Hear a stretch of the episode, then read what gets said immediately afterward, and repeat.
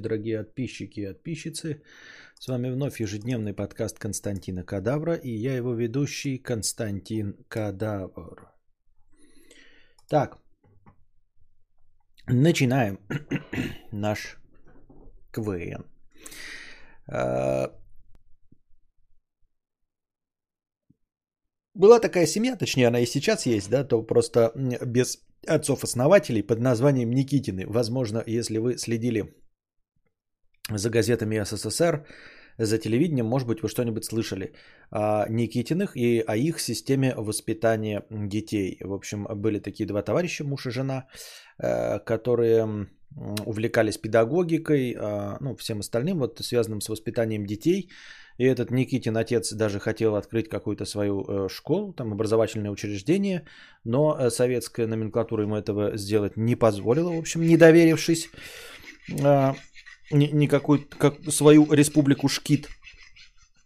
И поэтому, ну и не поэтому, а просто не реализовавшись на государственном уровне, они нарожали семерых детей и проводили, значит, э, экспериментальные методы воспитания, пробовали на своих детях. Это звучит только страшно, да, по-садистски, все остальное, что сейчас будет э, трэш расчленка, на самом деле там все нормально получилось. А, более того, а, насколько я вижу, у них методы воспитания даже ну, приближенные к современным. Конечно, иногда, возможно, немножко с перегибами такими, которыми сейчас пользуется хипстота, но в целом довольно современные методы э, воспитания. Там э, никакого а, кринжа нет, там просто ну, больше свободы ребенку давалось. Сейчас мы к этому вернемся. Вот, еще с советских времен были, знаете, эм, как это, Порфирий Иванов какой-то был тоже э, долгожитель, который говорил, что вот он обливается ледяной водой, э, закаляет тело и дух и проживет там до каких-то сотен тысяч лет, а в итоге э, умер-то в совсем обычном стариковском возрасте, до которого доживали и другие спокойно люди, не закаляясь, не обливаясь ледяной водой, не ныряя в прорубь, не обмаз, это, не, не натирая себя снегом и всем остальным. Вот, у меня есть э, история э, из жизни. Одна родственница увлекалась вот этими всеми холодными душами, ледяными обливаниями, пятое, десятое. А, не то чтобы фанатично следовала за Порфирием Иваном или кем-то другим, а просто ну, считала, что это действительно закаляет тело. Вот. И а, ожидала, что тело закаленное ей не позволит заболеть. А, каждое утро принимала просто вот душ прям из воды, которая идет вот ледяная прям по трубам. Если в Якутске выключите, включите холодную воду, она будет там прям ледяная идти. Так вот, занималась этим какое-то время, прям э, реально могла обливаться там и все остальное, а потом э, просто заболела и все. Причем заболела очень жестко, а, именно простудным каким-то ОРВИ заболеванием зимой. И заболела так жестко, как ну, не болела лет 20. Понимаете? То есть э, ничего такого сложного, никаких-то там побочных эффектов, просто очень большая температура, там лихорадка, пятое и десятое, переболела. А потом такая, а нахрена я всем этим занимаюсь? Что это за бред? Я столько обливалась, столько все вот этим занималась.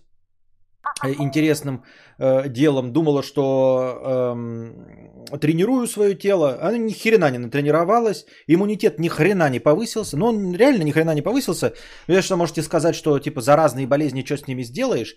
А ну если с ними ничего не сделаешь, тогда и зачем было обливаться, тогда и зачем э, натираться снегом, тогда и зачем нырять в прорубь, тогда и зачем, э, как это, опять слово, только что произносил и забыл как слово когда холодной водой-то привыкаешь? Как называется? Блин, бред какой-то. Только что говорил и уже забыл. Вот. А... Тренировка тела-то холодом как называется? Сейчас вы напишите, наверное. Постоянная рубрика «Вспомни за кадавра». Победитель, как всегда, получает фирменное «Нихуя». Внимание на чат. Да, закалять, закалять. Спасибо, Тинарик. Закаление тела. Закалка, закаление, закалка. Вот.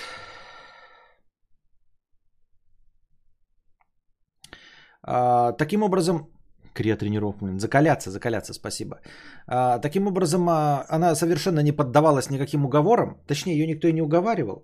Ни, ничего и не сообщал. Но тем не менее, да, а, когда ей говорили, что, возможно, это неправильно, она отмахивалась. Все обязательно будет а, так, как я говорю. Не может быть, чтобы тело не закалялось, не тренировалось. И в итоге она заболела, как вот 15, до этого 20 лет не, ничего не делала. Ну, там 15 лет. Потом, значит, закалялась, закалялась и заболела так, как никогда не болела. Ну и подумала, что а зачем тогда это нужно, если ты болеешь хуже, чем обычный человек. Да даже если бы как обычный человек, а то ты хуже, чем обычный человек.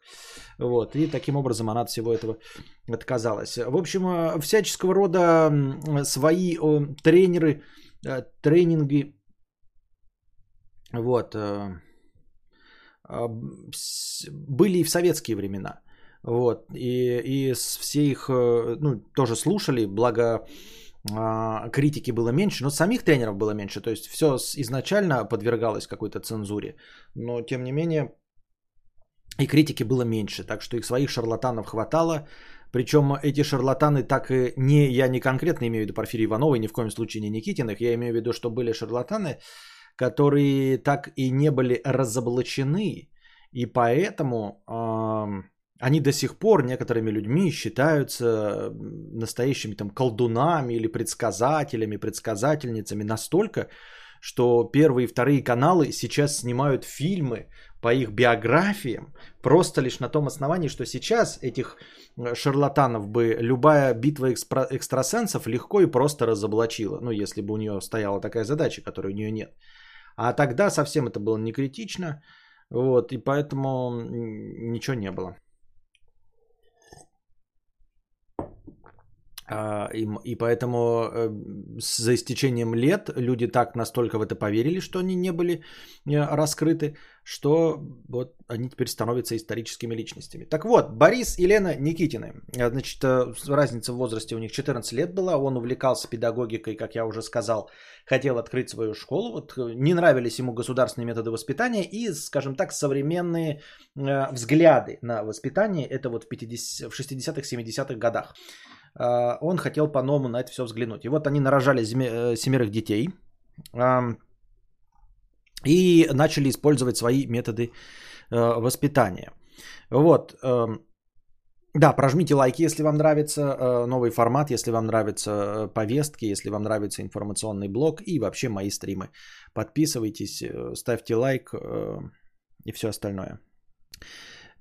И прожимайте колокольчик. Итак, если, э, если ребенку не давать этой возможности, его таланты со временем быстро угаснут, и жизнь будет скучной. В общем, они все время настаивали, что они не ростят вундеркиндов, то есть они э, не вталкивают им в головы знания и все остальное, то есть они позволяют им просто свободно жить и развиваться. Для того, чтобы ребенок развивался, нужно э, не подталкивать его и не заставлять, а просто выстроить вокруг него среду, которая позволит ему развиваться с э, той скоростью, с которой он готов развиваться. Главные, значит, постулаты находки этой семьи Никитиной. Здоровье и физическое развитие, избегание стерильности, закаливание, гимнастика с младенчества, легкая одежда, простое питание, без перекармливания, домашний спорткомплекс. Эм, спортивные снаряды, часть домашней обстановки. Это же вообще стандартная канитель сейчас.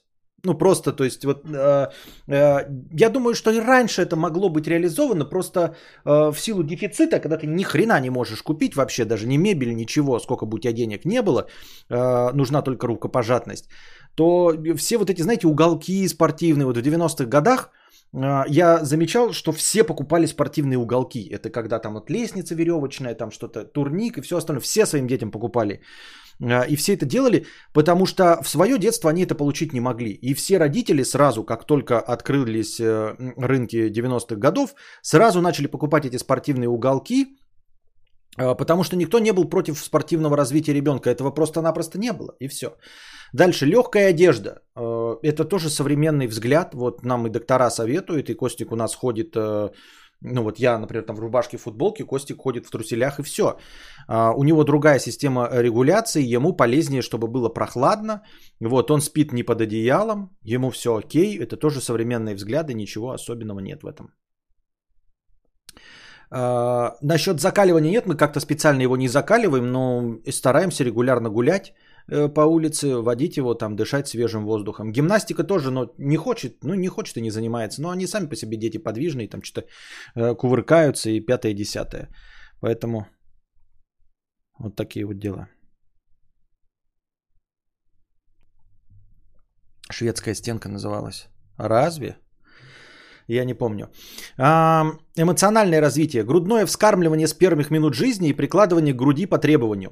Вообще современный взгляд. Современный взгляд, ну, то есть, не, главное, что в их 60-х, 70-х годах на них смотрели косо, осуждали, они постоянно находились под пристальным вниманием журналистов, докторов, у них очень много было критиков, что они все делают неправильно – а вот сейчас смотрим, да, согласно современному взгляду, грудное вскармливание с первых минут жизни и прикладывание к груди по требованию. Это рекомендуют просто доктора. Любой абсолютно доктор рекомендует грудное вскармливание, потому что таким образом мать передает иммунитет и через молоко а, все необходимые питательные элементы поступают э, к ребенку. Плюс эм, постоянное взаимодействие температур, то есть он чувствует ее тепло, он чувствует защищенность эм, и все остальное. Э, частый телесный контакт с мамой и папой, это тоже сейчас пропагандируется все. Если вы начнете читать про маленьких детей и все остальное, там будет говориться, что нужно как чаще можно прикладывать ребенка, ну, обнимать все время, да, телесный контакт, тискать, это все отлично, это вот наши природные инстинкты, хочется ребенку вот это вот потискать, это все сделано, это все потому, что ему нужен телесный контакт, он должен чувствовать присутствие родителей, он должен чувствовать свою защищенность и в любой момент возможность э, прильнуть и защититься Э, родителям. Вот. Э, даже рекомендуют эм, именно голому телу. Ну, то есть, не, я не говорю, что это к чреслам, а именно голому телу должен чувствовать ребенок. Э, маленький, особенно грудничок, поэтому вот, например, там в инсте вы можете посмотреть, там типа папы с детьми, они всегда вот прижимают к голому телу, потому что вот телесный контакт. Вот. Совместный сон, ну, совместный сон, да, ну, типа, я не знаю, насчет пропаганды нет, но совместный и совместный. Возможность познавать мир без лишних запретов, множество общих с родителями занятий, нацеленность на помощь друг другу. Ну, здесь вообще ничего спорного нет. Без лишних запретов. Но это, конечно, да, это тут, как это ребенку не запрещать? Это же ну, это уму непостижимо. Что ребенок личность, что ли, человек? Это про, я что с ним должен взаимодействовать, как будто он человек? А не как будто тварь дрожащая, что ли? То есть, как это? Вот, вот он что-то хочет, и это не вредно, я ему что, не должен запрещать, что ли? Просто потому, что я взрослый, он должен меня слушать. Но это же тупость дикая, да, по мнению большинства родителей. Как это? То есть ребенок вот, типа, хочет вот эту штуку взять. И он ее не сломать не может, ничего сделать ей плохое не может, ни себе вред нанести. Ну а как же я реализуюсь, если я ему не запрещу этого? Да ну бред какой-то. Интеллектуальное развитие, богатая развивающая среда, счет, буквы, чтение, географические карты, головоломки и, наконец, специальные игры, которые разрабатывали сами родители. Э, вот. Но это тоже все, все про развитие сейчас есть, но это как, э, нужно тоже найти эту золотую середину, чтобы э, не лишить ребенка детства, да, чтобы не пытаться сделать его вундеркиндом. Вот, они тут пишут, что у них дети с трех лет э, читали уже и что-то еще такое, но они настаивают на том, что они ничего специально для этого не делали. У меня ребенку три с лишним года, он не читает еще. Например, мальчики уже три года могли сделать себе игрушки, вот он говорит там типа, «А, Никитина не скрывали, с, младенц, с младенцами они занимаются гимнастикой, вместе с детьми бегают по снегу, обливают холодной водой, разрешают помогать во всех делах взрослым. Например, мальчики в 3 года могли сделать себе игрушки, используя молоток и пилу. Для меня это, честно говоря, выглядит нереально. Я не представляю, как Костя может, э, м- используя какие-то предметы, ну, сейчас что-то создать осознанно. Просто потому, что он еще не умеет управлять так своим телом. Он не умеет управлять так своим телом. Он э, кидает какие-то предметы, например, в меня мы перекидываемся с ним, вот я подушку ему кидаю, он ее ловит м- в двух случаях из трех. Если я говорю кинуть в меня, то есть просто э, вот замахнуться, чем-то швырнуть и в нужный момент отпустить этот предмет, чтобы он летел в мою сторону. Там где-то примерно в половине случаев получается. О том, чтобы что-то распилить, даже если им показать, как это делается, или молотком ударить в нужное место несколько раз подряд, мне в это ну, наверное, какие-то, возможно, дети есть, но меня это совершенно не беспокоит. Я не вижу необходимости, чтобы он в три года умел читать или чем-то подобным заниматься именно в три года. А вот. Сейчас вся молодежь зимой в конверсах и с подворотами закаляются. Да-да-да-да-да. Все уже давным-давно закаляются. Творческое развитие. В семье была создана атмосфера, где приветствовалось и поддерживалось творчество во всех видах – нестандартные решения и открытия. Это не только а, не запрещается современными методами воспитания, а всячески приветствуется. И вообще вся хипстота и все новомодные родители, в том числе богатые, стараются отдать в каких-то школы, в какие-то специальные детсады и сами стараются сделать так, чтобы ребенок их проявлял творческую натуру в любом проявлении, э, находил нестандартные решения и открытия. Это прям вот то, за что сейчас хватаются. Это вообще не может никак осуждаться. То есть бесспорно все хотят, чтобы все были творческими, все искали нестандартные решения и все остальное. А, по прошествии времени дети, их, конечно, семеро детей выросли. И потом они признали некоторые свои ошибки. Можно, конечно, сейчас подумать, что какие-то у них были серьезные ошибки. Нет, ошибки были не серьезные, а ошибки были как раз-таки результатом того, что они были публичными. То есть, э, вообще, по идее, да, вот единственная главная ошибка, что э, они не могли, ну, дети потом тоже жаловались, и они сами говорили, что э, они постоянно находились под прицелом камер, под постоянной критикой соседей, каких-то всяких прилипал, непонятно э, какое отношение имеющих людей. То есть э, дети приходили в школу, а их там обсуждали что вот они какие-то необычные и все остальное. А кто они такие, чтобы что-то а, обсуждать? То есть, если бы они занимались своей методикой воспитания и не отсвечивали, да, никому не рассказывали, не настаивали, не пропагандировали, то, в общем-то, никто бы не узнал, какая что там происходит в семье, да. Тем более, если никто никого не бьет, а у вас ребенок приходит чистым, опрятным, здоровым, да еще и здоровее всех остальных, то есть э, подтягивается там спортом, как они затренированы, то вообще никто не задастся вопросом, что вы там делаете со своим ребенком, правильно? Вот, поэтому целиком и полностью то, что они находились под лучами софитов, это было как раз-таки решение родителей, и это не очень-то понравилось детям. И они говорят, что э, не было такого чувства, знаете, закрытого э, дома, защищенной крепости. То есть постоянно приходили какие-то люди, какие-то журналисты, какие-то люди, задающие неудобные вопросы, постоянная критика от знакомых, незнакомых. Каждый встречный поперечный э, считал необходимым э, что-то там сказать э, по поводу системы воспитания и того, какими получились эти дети. Вот. А, в конечном итоге а, все прекрасно. Все дети, э, которые сейчас есть, естественно, сами Никитины, видимо, по старости лет уже умерли. Вот, все их семеро детей живы, здоровы. По современным вот каким-то меркам это абсолютно реализованные стандартные личности. У всех у них есть дети от двух и более. То есть сейчас у исходной семьи Никитиных 27 внуков. Вот, и какое-то количество правнуков. Все семь детей как-то работают, реализованы, какие-то там из них домохозяйки, но домохозяйки успешные. Вот. Э, часть там по заграницам живет, все остальное. И самый главный эм, результат, ну, вот, который вот и намекает на то, что публичность была не самым лучшим э, моментом воспитания детей, это то, что как раз их дети не показывают внуков совсем и вообще не рассказывают ничего о своей личной жизни.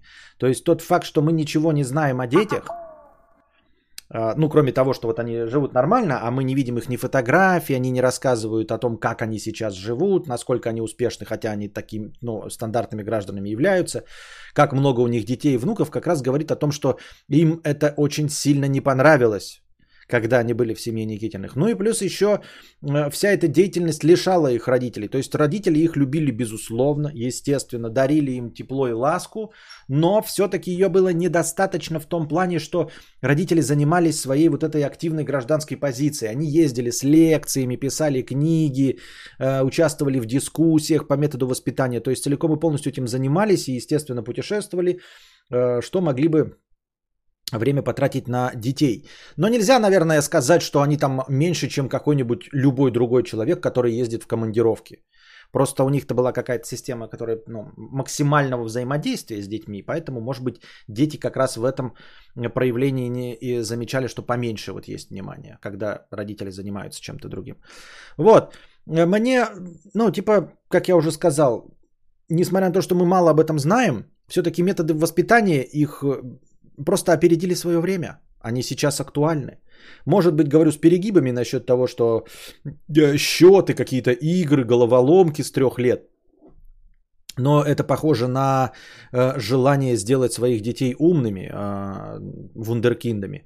Хотя, как я уже говорю, официально они всегда отнекивались, нет, мы не делаем своих детей вундеркиндами. И еще у них было раннее развитие действительно у детей, то есть они, как я уже говорил, научились, если в три читать, то, естественно, они школьную программу проходили побыстрее и шли в школу раньше, и там через класс перескакивали. И у них такая общая проблема у детей была, как они уже сами ее озвучивали, эти дети, что, в принципе, ну, они лишались стандартного детства, потому что все-таки, когда ты ходишь в школу, хочется быть с ровесниками, а не когда ты на 3 на 4 года младше. Ты не находишь общий язык с одноклассниками, которые на 3 на 4 года тебя младше. Это во взрослой жизни там 25-29 без разницы, да? А уж тем более там 40-44.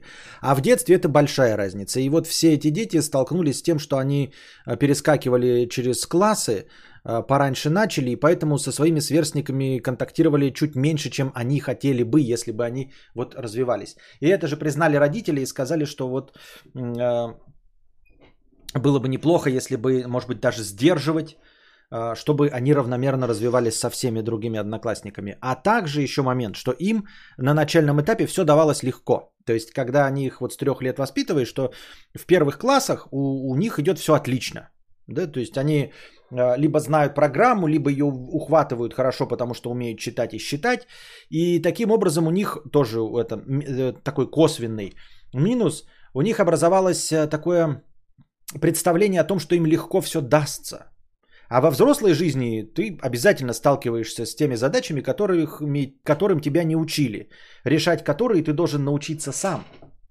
И поэтому а, они столкнулись уже во взрослой жизни с тем, что не так-то им легко все дается. То есть они, естественно, как любые другие справлялись, но обычно э, дети, если идут все вместе, да, там со школой, ты начинаешь там сталкиваться с проблемами там в втором классе, третьем сложнее, там сложнее, сложнее, а тут тебе все легко дается, и тут ты выходишь в реальный мир, а тебе там говорят, ты пидор, а ты такой, а что, как, когда, как, что?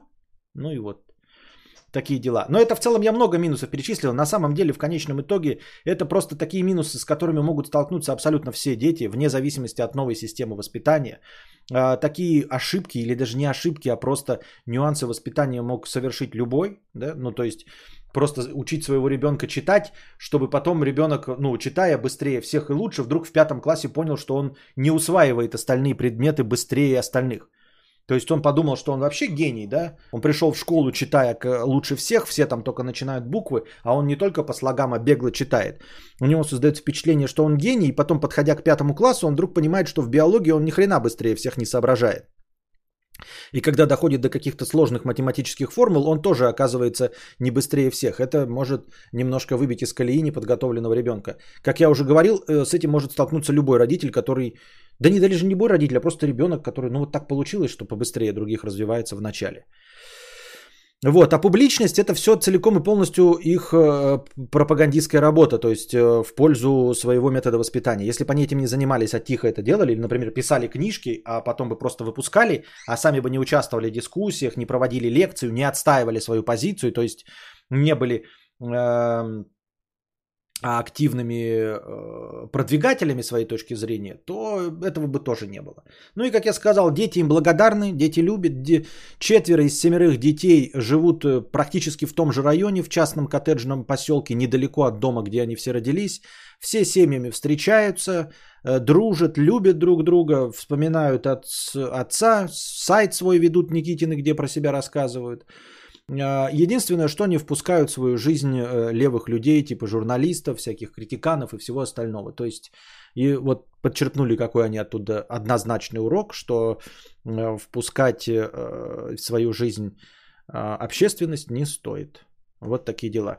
Так, буквально в двух словах, кто чем, чем у них. Да? Старший сын живет в Лондоне, учитель физики, инженер-консультант по разработке электроники, жена, двое детей. А, второй ребенок, химический факультет МГУ, руководящая должность в производстве, двое детей, четверо внуков. Ольга, юрфак МГУ, руководящие должности, две дочери. Анна, они уже все в пенсионном возрасте. Тут написано с внуками, с внуками, с внуками. То есть они сами уже в пенсионном возрасте. Анна, многодетная мать, ее призвание Доула. Если вы не знаете, что такое Доула, это какой-то сопровождающий человек э, в сложных ситуациях. То есть это не медицинский работник, но вот сопровождает женщин при родах, выкидышах, вот каких-то сложных там смертях детей. Это какой-то типа полупсихолог, полунапарник, вот что-то такое. Я так прочитал это, ну не знаю, когда-нибудь с этим столкнемся. Ну вот э, кадавр образовательный. Доула. Одно слово. Доула. Это вот какой-то вот человек с партнер. Партнер не просто по жизни, а вот в какой-то сложной человеческой ситуации партнер. По большей части э, именно женщинам. Э, женщина женщине партнер, вот чтобы пройти вместе с ней э, рождение ребенка, смерть ребенка, выкидыш, что-то вот такое. И это не медицинский работник, он не прописывает ничего, это психология, поддержка, вот объятие, все вот такое. Юлия журналист, две дочери. Та, которая Анна, четверо детей, четверо внуков. Иван, э, телерадиовещание, пятеро детей. Любовь седьмая, работала всего три года, потом стала домохозяйкой, десять детей и два внука. Четверо семей живут в Подмосковье, в нескольких коттеджах недалеко от старого родительского дома. Все дружат, все прекрасно, все хорошо. Вот такие дела. Вторая новость э, на сегодняшней нашей повестке информационного блока. Я уж сам забыл какая. Да ладно, забыл. Все мы помним какая. Марш маленьких членов. Не такая уж и большая новость. Вот. На самом деле новость маленькая, как и члены. Про марш которых мы говорим. Как и ваши члены. Именно поэтому я эту новость и озвучиваю. В общем, в Лос-Анджелесе провели марш против стигматизации маленьких членов. Стигматизация такое слово странное. Стигматизация это ну, э, стигмы, стигматы. Я вот на всяком случае помню, э, значит, эти следы на руках у. Э, имеется в виду э, не то чтобы осуждение, а как бы, знаете, со, с, зацикливание на вот этом. Стигматизация это вот зацикливание а, общественности. Вот против стигматизации маленьких членов, значит, а, какие-то товарищи. На самом деле это юмористическая, конечно, акция. Там участвовал три коллеги, оделись в хот-доги, ходили, значит, с плакатами, что э, все, все сосиски э, одинакового размера. Ну или что-то типа, как бы так. Все сосиски важны и все остальное. В общем, э, естественно, давали серьезное интервью, когда там с такими напряженными лицами мужчина говорит, вы знаете, я в молодости смеялся над своими друзьями с маленьким членом, а теперь я э, сожалею о том, что делал в молодости. Я был неправ. Люди с маленькими членами имеют право на счастье, имеют право на существование и на секс. Вот. Э, поэтому я теперь дружу с людьми с маленькими членами – Привет, Игорь. Вот. Привет, Вася. Привет, Николай. Вот. Да, и у Игоря фамилия э, Иванов, у Василия э, Петров. Вот. Мои друзья с маленькими членами. Еще раз, Игорь Иванов, Василий Петров. Я перед ними извиняюсь очень за то, что смеялся над их маленькими 5-7 сантиметровыми членами, но Игорь Иванов и Василий Петров прекрасно живут со своими маленькими 5 сантиметровыми членами. Вот, они хорошие друзья, несмотря на их маленькие члены Игорь Иванов и Василий Петров. Вот. Я очень сожалею о своем поведении.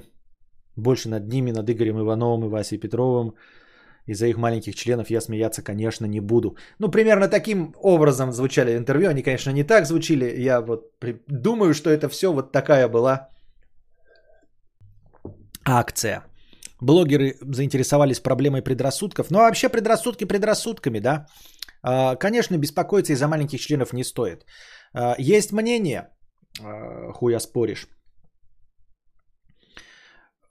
Что на самом деле для того, чтобы ну, удовлетворить... Во-первых, мне нужно удовлетворять женщину. Какая тебе печаль, что у тебя 7-сантиметровый член?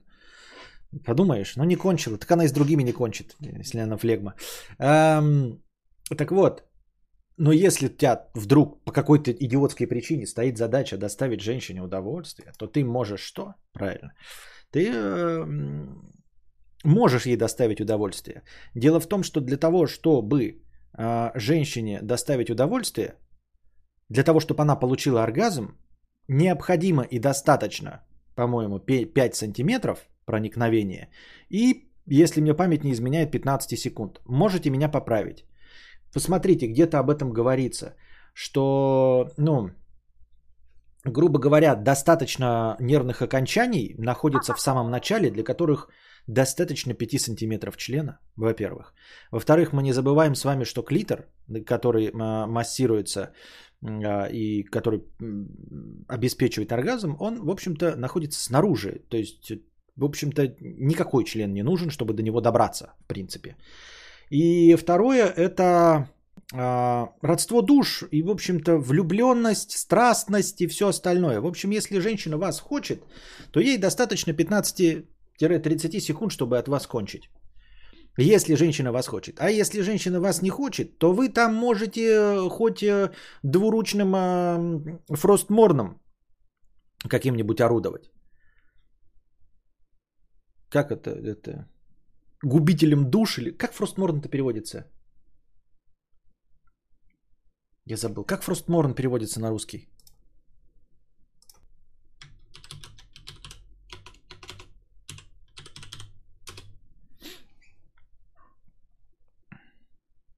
Ледяная скорбь? Да? Ледяная скорбь? Или я неправильно вспомнил? Да, ледяная скорбь, вижу, да. А, ледяная скорбь. Вот. Хоть ты орудуй там э, э, ледяной скорбью. Морозная свежесть. А, и как я уже говорил, если женщина возбуждена, да, если она в тебя влюблена, то в принципе тебе и хватит твоего вот этого щекотуна и 15-30 сантиметров. Все остальное, ребята, все остальное это комплексы, это наши завышенные ожидания, это стресс, это э, недостаток э, я не знаю, какого-нибудь там возбуждения и всего остального. Так что в идеальных, ну, конечно, не в идеальных на самом деле, достаточно не идеальных условиях э, всего можно добиться. Я, честно говоря, не знаю насчет этих 15 э, секунд и 5 сантиметров. Вот. У меня с этим проблем, конечно, не было, но я и вот эти возможности проверить не могу. Но в целом, наверное, ничего сложного в этом нет. Поэтому не зацикливайтесь на своих маленьких членах и на своей быстрой экуляции. К тому же, даже если у вас быстрая экуляция, и даже если ваша мадам медленно разгоняется, а, помимо официальных стандартных советов типа эм, прелюдию у, увелить, удлините, удлините прелюдию, помимо этого стандартного совета, можно же еще, в принципе, как бы и кончить, и продолжать, понимаете, доставлять женщине удовольствие. Как, бы, как говорится, пока у тебя э, двигается хоть одна конечность, пока у тебя есть хоть один палец, э, способный э, двигаться, ты не импотент. Считается. Так. Так что, ребята, у вас у всех есть не только шансы найти, но и какие вы бы не были ваши сексуальные возможности, вы можете доставлять женщине удовольствие. Вы любите ее, наверное, сначала в себя, а потом, а потом, все это, а потом весь ваш арсенал будет это максимально применим, скажем так. Так, Кемик 01. Ты подкрутил счетчик настроения или за хорошим монологом так быстро время летит? Я ничего не подкручивал, все как обычно. Вот такие дела. Всего и делов. Love, love. Всего и делов. Love, love. Да, кстати, сегодня вечером э, после разговорного стрима нас ждет кинострим. Э, донат на него уже есть. Э, кинострим нас ждет после этого разговорного. Итак, теперь шутки шутками, шутки хуютками. Э, главная тема сегодняшней повестки, серьезная, это в Глазго прошел саммит ООН по климату. Значит, где все пугали нас судно, пугают нас судным днем, концом света и всем остальным, и что нам нужно с этим всем поделать. Так вот, э, включаем э, режим Грета Тумберг он. Сейчас, подождите. Режим Греты Тумберг. Сейчас.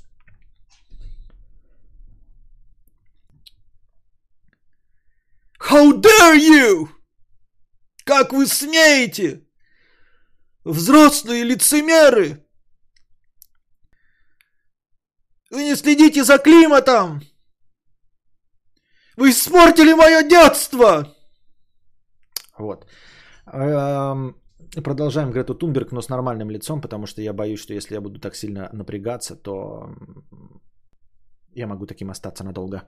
Так вот, есть у нас климатические проблемы. На этот э, саммит ООН в Глазго приехали некоторые президенты. К сожалению, не было Син Цзиньпиня, Влад, главы Китая и нашего Владимира Владимировича Путина, потому что, согласно словам Пескова, он высказал всю свою позицию до этого, 30-31, где-то выступал он, ну тоже было что-то по ООН, и он свою экологическую позицию высказал до этого, поэтому не нашел необходимым еще раз где-то присутствовать. Э, вот. Самые главные, значит, проблемы какие? А, повышается, естественно, средняя температура. А, в сравнении с доиндустриальной эпохой, а, то есть до заводов, фабрик, пароходов и двигателей внутреннего сгорания, температура повысилась на 1,1 градуса. Наступит климатическая катастрофа, если мы ничего не сделаем, и к 2050 году температура в сравнении с доиндустриальной эпохой возрастет до 1,5 градуса. На 1,5. Ну, то есть, чтобы вы понимали, а, в сравнении со средней доиндустриальной эпохой, чтобы в 2050 году было очень все плохо, Э, климатическая катастрофа. Надо, чтобы температура была на полтора градуса выше, чем до, до, до индустриальная. На данном этапе, на 2021 год, мы уже 1,1 градус. Осталось 0,4 градуса до 2050 года. Соответственно, для того, чтобы не наступила эта катастрофа, нужно на, э, снизить настолько наши выбросы э, в, все в атмосферу, сжигания и прочие э, пятое, десятое, а, для того, чтобы до 2050 года не повысить температуру на 0,4 градуса. Тем не менее, э, согласно прогнозам, то есть этот саммиты проводятся по климату, проводится с 1992 года. Что-то, значит, политики трепятся, все обещают и обещают, но, естественно, возникает много проблем э, и делается все крайне медленными темпами не так, как прогнозировалось. Тем более сейчас эм, в результате ковида тоже все плохо стало, потому что пока ковид что-то не работает, да, а, как только ковидные ограничения снимаются, заводы, фабрики, пароходы стараются нагнать упущенное время и сжигают в промышленных масштабах, тратят электроэнергию, а электроэнергия не только на возобновляемых источниках, то есть у нас электроэнергия в мире же не на ветру, э, солнце, Э, и атомная энергия, которая есть, конечно, но хотелось бы больше, а, естественно, на сжигание нефти и всего остального, э, и угля. Поэтому, как только ковидные ограничения снимаются, заводы начинают работать в усиленном темпе, больше электричества жрут, а как его? Надо больше сжигать топливо. Соответственно, становится еще хуже из-за как раз ковида. Эм, есть уже куча подписанных документов, но проблемы, проблем несколько. С одной стороны, а, высокоразвитые промышленные страны сжигают больше и наносят больше вред, но у них и больше возможностей с этим совсем бороться. У них больше возможностей переходить на электротранспорт, больше возможностей э, переходить на световую энергию, на энергию э, ветра. А бедные страны, они, конечно, меньше наносят вреда, но наносят. Но при этом у них вообще нет денег что-нибудь делать. То есть э, э, борьба за климат э, находится в постоянном конфликте из-за того, что развитые страны требуют ото всех принимать какие-то меры, а бедные страны требуют от богатых стран, типа, давайте нам деньги, и мы будем тогда что-то с этим делать. Вот, как Индия, например, требует там каких-то там сотен э, миллионов долларов.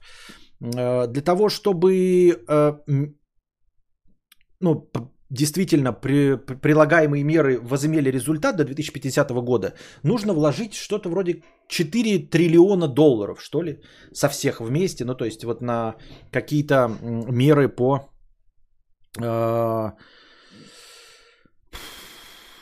по очищению выбросов.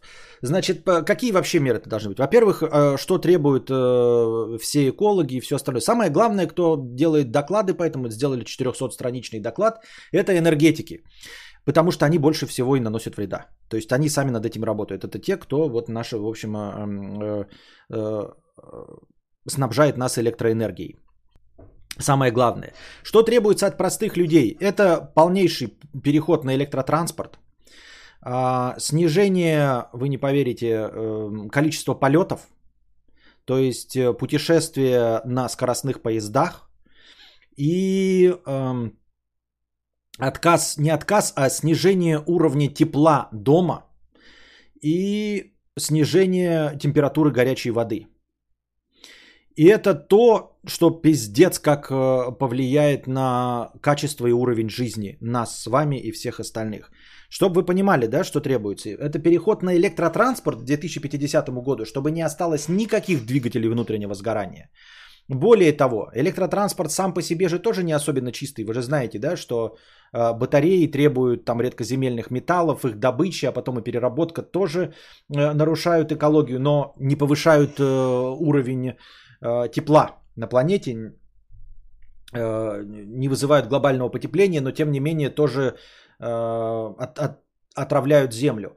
Так вот, э, не только переход на электротранспорт, но и движение электротранспорта не выше 100 км в час. Понимаете? Чтобы все это возымело, это весь мир должен перейти на электротранспорт и ездить на этом электротранспорте не выше 100 км в час. Там говорится по международным этим хайвеям и шоссе не выше 100 км в час. Снизить количество полетов Точнее, эм, поддерживать количество полетов на уровне 2019 года до ковида. Вы скажете, ну это нормально, сейчас меньше летают, а до ковида в 2019 летали до хуя. Но вы должны понять, что на тот момент нас было какое-то количество людей, а они хотят, чтобы это было к 2050 году.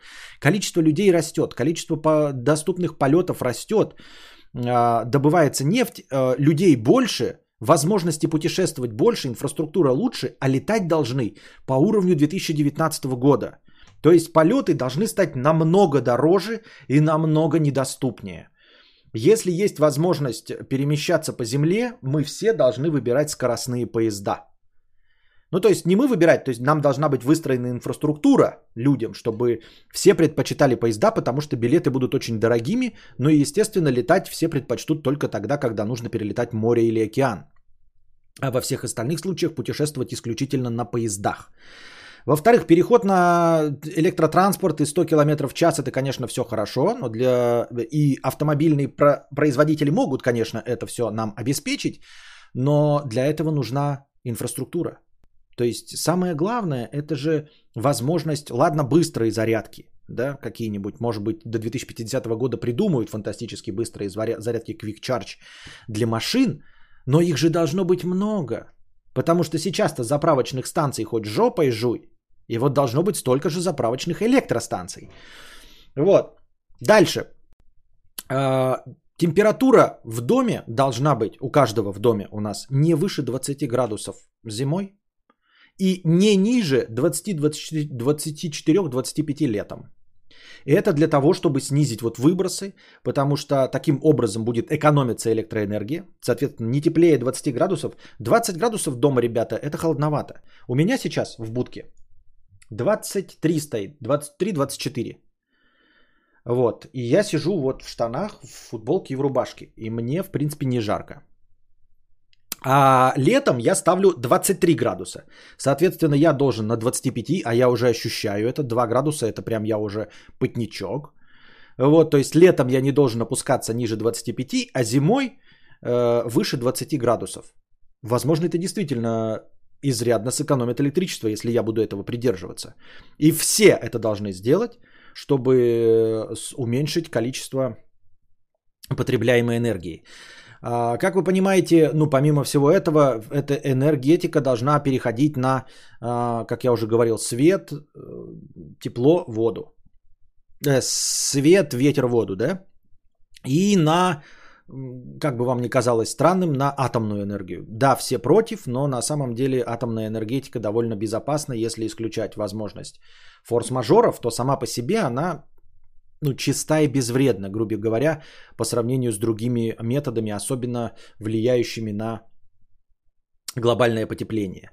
И температура воды, вот конкретно у нас в российской части, температура горячей воды понизить на 10 градусов. А, не знаю, насколько это будет ощутимо, но пишут, что ощутимо. То есть сейчас у нас, если мы включаем кран с горячей водой, у нас там кипяток идет, да, а, будет на 10 градусов меньше. Не знаю, как это должно повлиять, поэтому, потому что мне кажется, что если там э, ну, температура воды будет на 10 градусов меньше, то надо побольше, хол... Э, поменьше холодной включить. Я не знаю, честно говоря. Вот.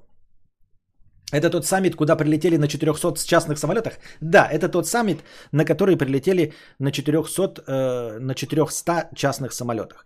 Но э, помимо всего этого, все равно при самых наилучших раскладах, да, э, там что-то типа, если будут э, вот все договор, договора, которые сейчас подписаны, будут исполняться и будут, вот с каждым годом же что-то новое придумывают, какие-то новые для себя ограничения, если сейчас вот все, что подписано, будет исполняться, и все будущие ограничения будут исполняться, то все равно к 2100 году температура а, в среднем до, э, в сравнении с доиндустриальной эпохой повысится на 2,1 градуса. Напоминаю, климатическая катастрофа это на 1,5 градуса.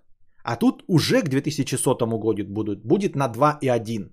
Это если прямо сейчас вот все, что до этого подписано, все идеально исполняется, и все последующие идеально исполняются. Если исполняться будут только те, что подписаны, но не будущие, точнее исполняться будет так, как сейчас – и ну, больше никаких по нарастающих требований не будет, то к 2100 году будет плюс 2,6 градуса в сравнении с доиндустриальной эпохой. Но это все, конечно, звучит страшно, это звучит как э, э, звучит пугающе, э, звучит как будто я вас накручиваю. На самом деле климатические катастрофы это, конечно же, не послезавтра. Э, кинофильм, это ничего-то такого страшного. Э, на самом деле, хоть оно и звучит как судный день, как конец человечества, на самом деле просто будет гораздо э, чаще будут люди умирать от тепловых ударов, то есть средняя температура там летом будет повышаться, гораздо больше будет жарких дней, да, и люди, не привыкшие, например, там где-нибудь в Москве, там раз в 10 лет получающие тепловой удар, будут получать его каждый год, например, да, а, плюс наводнение, если раньше там бывали раз в три года, то они будут раз в год проходить. То есть больше наводнений, а, а, более жаркая температура летом, там может быть более холодная зимой, больше дождей. Вот такие вот изменения. Это, это не э, конец света прям глобальный. Это просто гораздо больше стрессовых климатических ситуаций для человека. То есть вот ты сейчас, как уже говорили, да, а, к какому там 2050 или 100 году, благодаря вот этим температурным сдвигам, казалось бы, полтора-два градуса, да, а, у меня здесь в Белгороде станет как в Краснодаре. А в Краснодаре станет как в тропиках. Понимаете? А где-нибудь в Москве станет как в Белгороде. Вот там где-то в Москве уже снег шел, а у меня еще ничего подобного не было. Понимаете, в Москве станет как в Белгороде, в Белгороде как в Краснодаре, а в Краснодаре будут просто тропики. То есть это такое сдвинется. Понятное дело, что люди, привыкшие к жаре в Краснодаре, ну, им станет еще потеплее, но они привыкшие к жаре. Я тоже тут в тепле живу, мне станет еще повольготнее. А, и мы когда-то давным-давно читали про, не помню про что, и там говорилось про клещей. И там такой неоднозначный, как это правильно сказать-то, не пассивный, а в общем косвенный, косвенное доказательство глобального потепления. значит, клещей вот этих боррелиозных, э, болезнью Лайма, их переносят в том числе олени. И они их переносят просто тоннами. То есть вот на них прямо, блядь, висят эти клещи. А, и они из них пьют кровь, но сами а, вроде олени и лоси не болеют этим всем. Но, естественно, им больно, с них кровь э, хлещет. И вот, значит, они стараются в севернее переходить, чтобы насекомые на них подыхали. Потому что холодно. Вот. И э, благодаря глобальному потеплению э, встречали лосей с вот этими клещами гораздо севернее, чем они могли бы быть чем они были раньше. То есть люди жили где-то и знали, что вот э, лоси с клещами ходят, грубо говоря, до какой-то там широты. А, а у нас здесь э, лосей с клещами не бывает. Они до нас не доходят, то есть уже без клещей либо приходят, ходят лоси. А тут э, в таких северных районах встречают лосей, покрытых клещами. Вот, казалось бы, вот это температурное небольшое изменение повлияло на то, насколько стало теплее и насколько э, вот в данной конкретной местности стало пригоднее жизнь для клещей. Вот такие вот дела дорогие друзья. То есть там, где вы раньше могли не столкнуться с болезнью Лайма, просто потому что живете там достаточно северно, например, вы можете с ней столкнуться, потому что клещи там будут выживать. Вроде бы чуть-чуть там, да, плюс-минус 500 километров, но тем не менее. Тем более, что их донесут-то быстро, да? А, как только теплее становится, их животные разносят. Животные-то бегают, они, они по границе туда-сюда бегают. Где-то скинули клеща, и он умер, замерз. А тут скинули, а он чуть-чуть подольше пожил. На вас перекинулся. Такие дела. Настроение у нас закончилось до ответов на вопросы. Вот. Сегодняшний информационный блок закончен. Слишком мало у нас сегодня было донатов, чтобы поотвечать на вопросы. Был здесь один эм, донат такой. Я его зачитывать не буду. А, две с половиной тысячи. Петербургские похороны с покрытием комиссии. Две с половиной тысячи задонатил. И кинул простыню текста. Эта простыня текста слишком личная. Я ее не буду зачитывать. Петербургские похороны. Напиши мне в личку в телеге, я тебе верну твой донат. Честно верну твой донат. Вот. А, еще есть два доната, извиняюсь, есть еще два доната, значит сейчас будем отвечать. Тем не менее, информационный блок закончен. Если вам понравилось, дорогие друзья, подписывайтесь, ставьте лайк обязательно. Благодаря вашей активности и написанию комментариев, лайкам, подпискам, колокольчикам, YouTube заметит э, меня и станет меня продвигать в рекомендациях. Придут новые зрители, они будут донатить, и мои стримы будут дольше. То есть вы получите как раз контент за счет новых зрителей, которые придут. Так что ставьте лайки, пожалуйста. Вот что-то на прошлом стриме лайков было недостаточно. Это не так уж и сложно, ребята. Это не 50 и 100 рублей. Это просто зайти туда, где вы сейчас меня слушаете с телефона и прожахать лайк. Так вот, э, петербургские похороны. Э, задонатил 2500 и кинул простыню текста. Она слишком личная. Ты там пишешь, что понимаешь, что она личная и все остальное, э, но я же не могу быть уверен, что ты не пишешь за кого-то другого. Я не могу быть уверен, что ты пишешь за себя, а не для того, чтобы подставить какого-то другого человека. Вот. И это сложная психологическая проблема, а я не психолог, я не терапевт. Я отвечаю, ребята, пишите мне, даже если вы пишете серьезно, но только с расчетом на то, что я отвечу как-нибудь весело. Если вы хотите психологию, пожалуйста, есть психологи, которые гораздо больше берут денег, чем я. Есть э, э, блогеры, которые на этом сосредоточены, которые считают себя психологами, психотерапевтами, которые проводят консультации за деньги. Например, Эльдар Бродвей. Вот, обращайтесь к нему с такими проблемами. Я, как уже говорил, не хочу решать ваши сложные проблемы. Потому что у меня не стоит такой задачи. У меня развлекательная передача. Я вас веселю. Вот дальше это уже идут ответы на вопросы, так что можете, если вы хотите дальше продолжение контента, то продолжайте слушать. Поэтому петербургские похороны. Напиши мне в телегу к кадавр, да, а, напиши часть какую-то свою доната, чтобы я понял, что это ты. Потому что никто не видел этот текст, да? И я тебе верну твои две с половиной тысячи, чтобы было по-честному, чтобы не было никаких вопросов друг к другу. Я не буду зачитывать этот донат, и я не буду на него отвечать. Потому что там содержится слишком личная информация. Вот. А, она не для интернетов, и я не уверен, что ты пишешь от своего имени, и я никак это узнать не могу. И я не собираюсь быть передатчиком, если ты хочешь до кого-то донести какую-то мысль, да, до специального адресата, то я не почтальон, я не буревестник. У меня такой задачи нет. Вот. Если бы я переставил перед, тобой, перед собой такую задачу, я бы брал за это большие деньги. Я бы вот... Хотите доставить записку кому-то, да? Донести до него какую-то мысль? Пожалуйста, 100 тысяч. И тогда я выступлю в качестве курьера. Но я курьером уже работал а, в, своей, в своем детстве.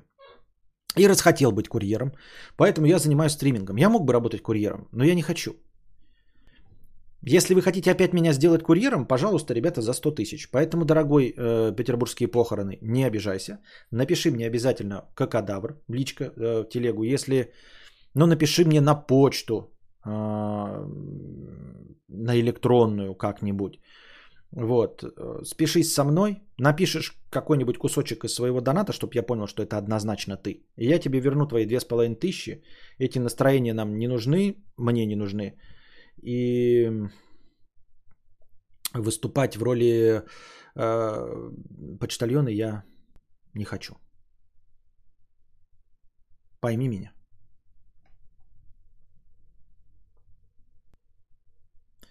Пойми меня, пойми меня.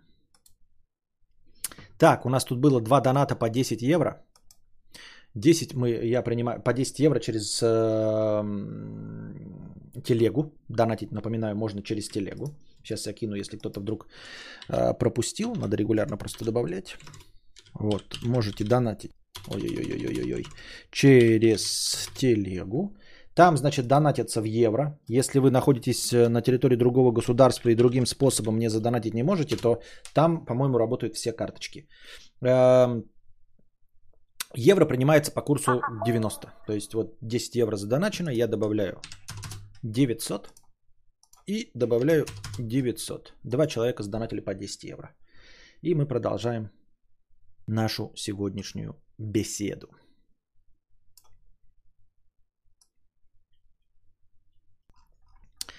Так, на чем мы остановились?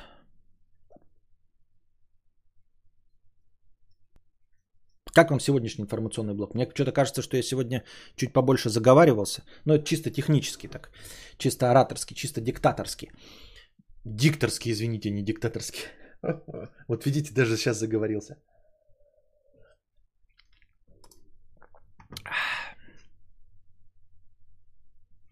Роберт. Бля, я в детстве пытался клеща раздавить, я его книгой давил, час, наверное, и прыгал на этой книге. Это пиздец. Я впервые в жизни охуел от того, что насекомое не дохнет. А есть еще такие у моих родителей, ну я не знаю, как официальное название, я, по-моему, вам уже рассказывал. А, наверное, они как-то по-другому называются. Проволочники. И проволочники, они имеют народное название именно потому, что они твердые, как проволока. То есть они как в, каком-то, в какой-то броне такие червячки длинные, да, в чешуйчатой. И ты их тоже хрен раздавишь. Ты будешь вдавливать их в землю, он будет жив, с ним ничего не будет. И их надо просто либо разрывать руками, либо лопатой, короче, перерубать. Только таким образом проволочники.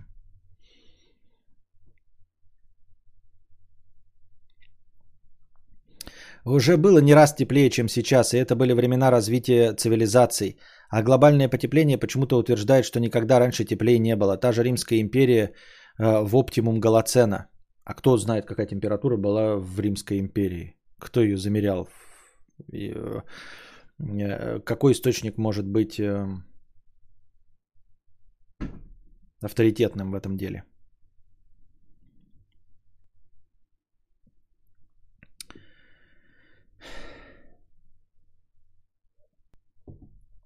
Какие-то лоси с клещами. Градусником не проще замерить. Градусником проще замерить температуру в твоей жопе. Извините.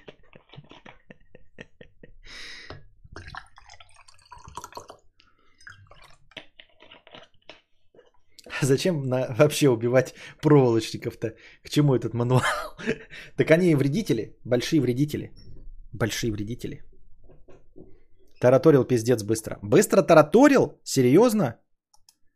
То мне тут предъявляют претензии, что я медленно. Ну, нет, вообще, конечно, нужно стараться не то чтобы медленно, а просто с чувством, с толком, с расстановкой. Лишь бы это не было просто погоны за скоростью. Так. Спонсорка 250 рублей с покрытием комиссии.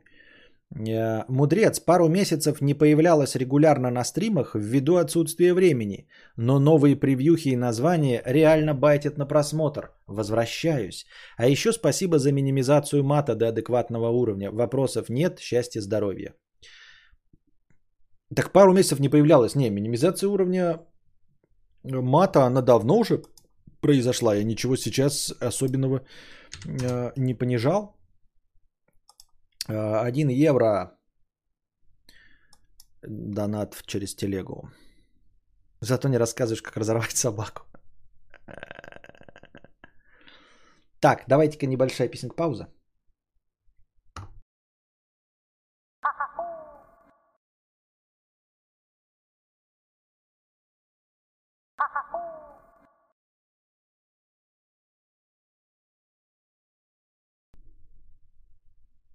И э, здрасте. Кадавр, что ли, дрочить? Уходит, как только донаты подваливают.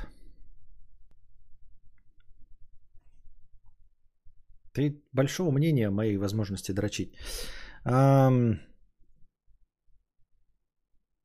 В Римской империи температуру замеряли потому, что в Британии выращивали южные растения, а, а в Северной Африке те, что требуют влагу, которая там была из-за испарений при высокой температуре. А я рад, что мат вернулся, стали, бо, стало более экспрессивно. Помню, ты совсем без мата пытался какое-то время, но это давно было. Вообще не помню. Одни говорят спасибо, что мата стало меньше, другие говорят спасибо, что мата стало больше. Вот как вам доверять? Непонятно. Непонятно. Я думаю, что нужно со счетчиком, ребята, сделать э, манипуляцию шаби моль мажор в обратную сторону. Э, потому что действительно вы там тянете время до последнего, чтобы донатить, а потом, когда большое настроение не имеет смысла, потому что оно быстро кончается. Я думаю, что я приведу все к одной скорости. Ну, усредню. Вот. Вернусь, наверное, к той скорости, которая была год назад. Вот и скорость станет стабильная, стандартная. То есть в какой бы момент вы не задонатили, э, это отразится на скорости стрима вот однозначно. И не будет такого, что то, знаете, ой, я много задонатил, сейчас быстро это пролетит. Или э, надо дождаться самого конца и попытаться в самом конце. Э, это неплохо, но просто будем пытаться еще кое-что сделать, и будет равномерно настроение убавляться. Всегда с одной скоростью, да? Главное, что все рады насчет мата, да. Украинец 50 рублей. Решил вкуриться в украинские новости и политику. Пусть чат посоветует мне украинское СМИ или блогера, по которому можно держать себя в курсе украинских новостей. Но важных, глобальных новостей, а не хуйню типа в Житомире машина сбила ребенка. Уточню, посоветуйте украинского полит- политота-блогера, который не выглядит как ёбнутый и не называет Россию Московией. Просто чтобы человек адекватный был, а не шари. А, ну, если тебе сейчас кто-нибудь, наверное, ты же обращаешься к чату, а не ко мне, скорее всего, тебе и посоветуют. Я не в курсе дела, потому что я не интересуюсь не только украинской политикой, я и нашей политикой не очень интересуюсь. Вот. Э, да, говорят, что аполитичность это плохо, что, ну, это даже какое-то, знаете, вражеское пособничество, но э, я просто не интересуюсь политикой, потому что понимаю, что я на нее никак не влияю. Вот. Я не могу повлиять никак. Я в этом плане фаталист, поэтому не собираюсь интересоваться тем, ты понимаете, обстоятельствами непреодолимой силы. Это не очень меня интересует. Там типа смерчи или еще что-то в этом роде. А, или глобальные войны, или взрыв планеты Земля. С этим ничего поделать невозможно. Сикуха, 95 рублей с покрытием комиссии. Спасибо за формат новостей. Цом в пятку. Спасибо. Э, бедный студент. Так как что сегодня-то вам понравился этот информационный блок, чи нет? Непонятно. Ну ладно. Эм, бедный студент 50 рублей. Ты не психолог, я знаю, с покрытием комиссии. Познакомился с девушкой, встречаемся, по вечерам смотрим аниме. Однако уже второй раз забывает и уходит по делам. В первый раз рыдал, обиделся на нее, объяснила, что не прав, сам дурак, извинилась. Сейчас второй раз снова рыдаю, но виню себя. В чем проблема? Кто виноват? Спасибо. Но э, если ты правда и не в шутку пишешь, что рыдаешь, да, то это нездоровые отношения, так быть не должно. Никто в этом не виноват, у тебя какая-то сильная вовлеченность в это все. Такая вовлеченность быть не должна. Не, я не говорю, что рыдать нельзя после э, разрыва и пятое и десятое, но у вас не разрыв, она просто забыла. То есть это промашка, конечно, это нехорошо, но это не повод, чтобы рыдать. Так быть не должно. И скорее всего, вот это как раз на нее давлеет, и она пытается немножко отстраниться. Никто не хочет врываться в отношения со всей скоростью и так, чтобы партнер, я не знаю, целиком и полностью посвящал себя тебе и рыдал в случае твоего отсутствия или даже в случае того, что ты вот просто забил. Никто такого не хочет. Поэтому э, либо ты начинаешь э, с этим как-то разбираться, бороться, ходить к психологу или как-то заниматься аутотренингом, успокаивать себя, вести беседы с собой и все остальное.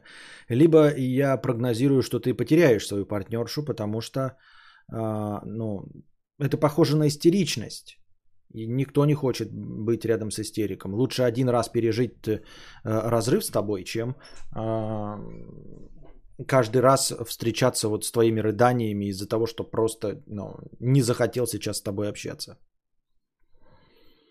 Великий донатор 50 рублей. Когда Юра выйдет, мы обязательно проведем ми- митинг большихуев, которых унижали в школьные годы. Понятно. Дальше идет донат за 5.28 ТРИ. Что такое ТРИ? Турецкий лир или что-то такое, да, у нас ТРY. Так вот, э, в, в пересчете на рубли это 39 рублей. Я не принимаю донаты по 39 рублей. У меня минимальный донат 50. Я зачитываю донат за 50 рублей. За 39 рублей я донат не зачитываю. Спасибо. Константин, просто уже некоторые тезисы, что озвучивает дружи, не актуальны, учитывая, что сначала идет блок новостей, а потом уже донаты. А может, дружи тебе новое вступление записать, учитывая, что стрим поменялся? А, ну да, да, вступление можно поменять, да, естественно, конечно. Обязательно.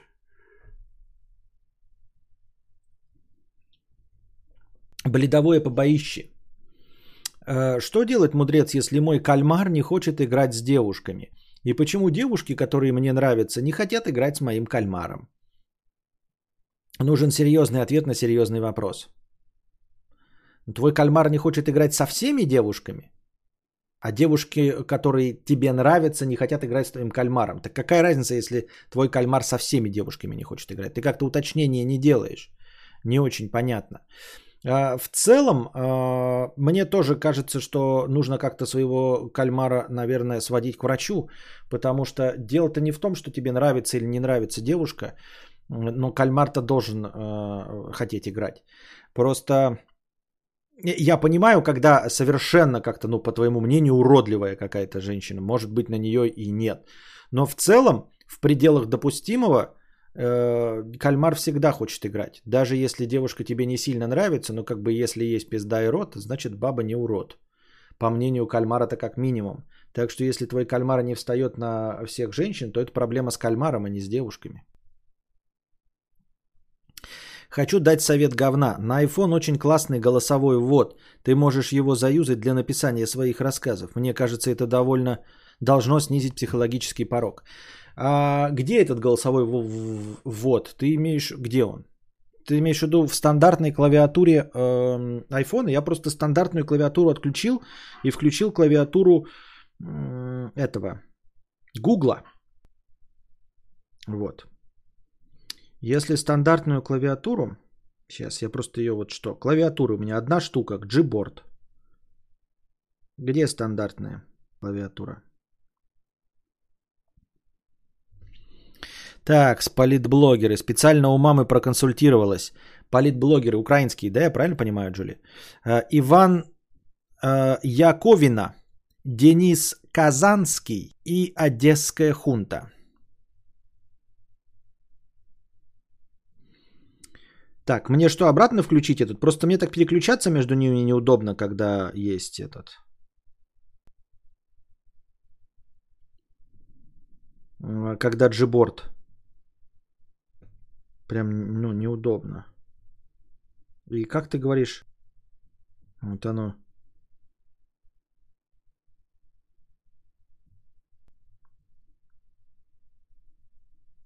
Где ты говоришь, что? Аудио ввод? А где он? Вот это что ли? Включить диктовку.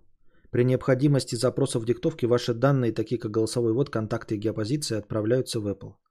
Включить диктовку и что? Улучшить Siri диктовку. Помогите улучшить Siri диктовку, разрешив Apple хранить и анализировать аудиоданные вашего взаимодействия с Siri. Да похуй. Делиться аудиозаписями, улучшить Siri диктовку. Во время использования Siri и диктовки в приложении перевод на этом айфоне. Ну давайте. Итак, я буду сейчас какое-то время а, просто включил телефон. Может быть, э, определит он что-нибудь, что я говорю. Посмотрим. Богдан, там функция диктовка называется. Если прогуглить, то сразу найдешь. Это лучший ввод голосом. Стал очень много сообщений писать голосом. Точка. Ты имеешь в виду, это конкретно Apple инструмент? Знак вопроса.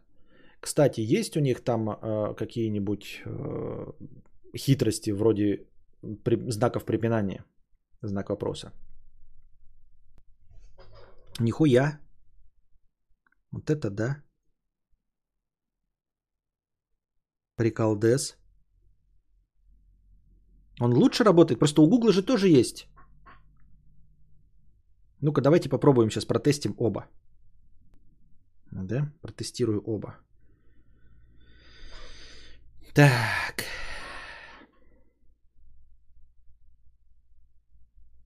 Так, так, так, так, так, так, так.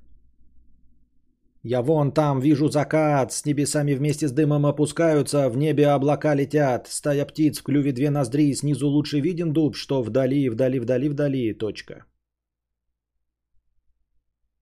А теперь гугловский. И потом оба прочитаю. Я вон там вижу закат, с небесами вместе с дымом опускаются, в небе облака летят, стая птиц, в клюве две ноздри, снизу лучше виден дуб, что вдали, вдали, вдали, вдали. Пиздец, что надо было, блядь, почему он вообще не, не написался? Нихуя. Нихуя вообще не записался, не понял я.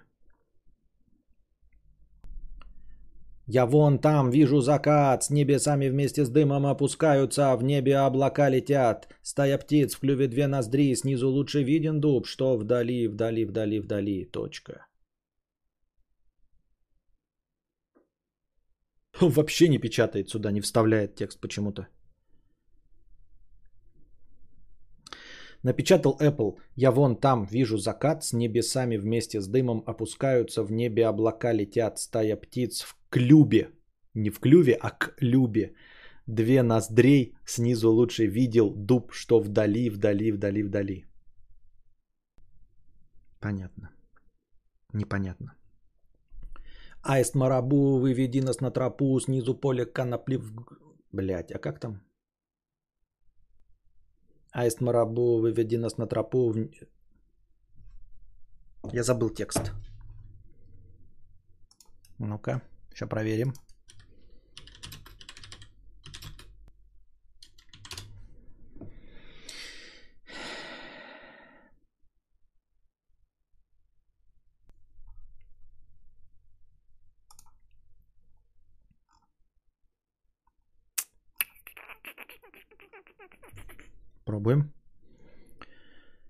Аист Марабу, выведи нас на тропу, мимо поля конопли, ближе к солнечному теплу, может что-то стрельнет во лбу, но в сердце всажен гарпун, в тихих джунглях поутру мы с братьями устроим пальбу. Аист Марабу, выведи нас на тропу, мимо поля конопли, ближе к солнечному теплу, может что-то стрельнет во лбу, но в сердце всажен гарпун, в тихих джунглях поутру мы с братьями устроим пальбу.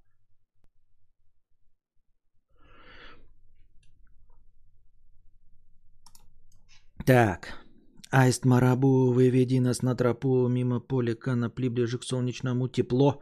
Может что-то стрельнет валунов, сердце обсажен гарпун в тихий в джунглях по утру мы с братьями устроим пальбу. Есть Марабу, выведи нас на тропу мимо поля конопли ближе к солнечному теплу. Может что-то стрельнет валунов, чертов сан гарпун в тихий в джунглях по утру мы с братьями устроим пальбу. Так. Но это сильно экстремальная диктовка. Ты давай нормальным голосом, как на стриме. Так это я просто, конечно, тестировал. Конечно, я тестировал. Ты что, гонишь? -то? Это же тест. Тест your might. Конечно, это тест. Ну-ка. Отправлять могут только пользователи, подписанные. Он мне говорит, ты, сука, не можешь отправлять сам себе, потому что ты кто? Хуй в гребаном пальто.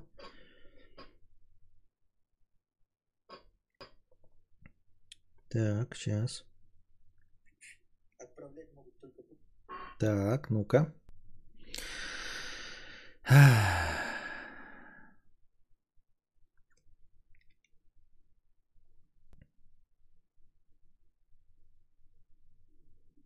Дитфрид, 50 рублей. Константин, Дюна уже не первый день в магазине Blu-ray дисков. Точка. Интересно узнать твое мнение, запятая, когда посмотришь. Точка. Пользуясь случаем, передаю привет Салимжану. Восклицательный знак.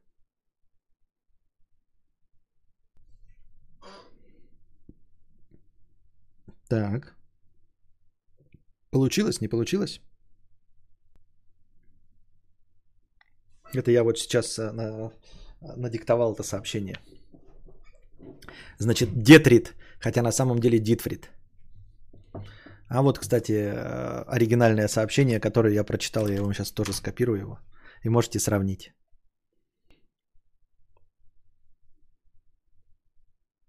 И как знаки препинания тут произносить?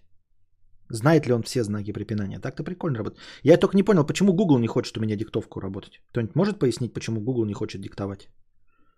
Я раньше пользовался Google, а сейчас что-то он не хочет диктовать. Почему? Google, запятая, ты почему не хочешь диктовать знак вопроса? Не отправляет, а почему?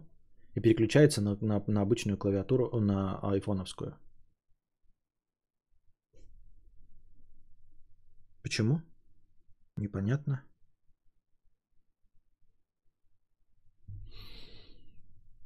Нам из будущего пишет. Это у вас э, такое отставание в развитии стоит? Так, ладно. Не, ну в принципе, ай- айфоновский, да, очень неплохо работает. Может, ты ему не дал... Нет, так он определил. У него там открывается второе окно, и он там пишет текст. Он определил весь текст. Но почему-то его не вставляет вот туда. Так.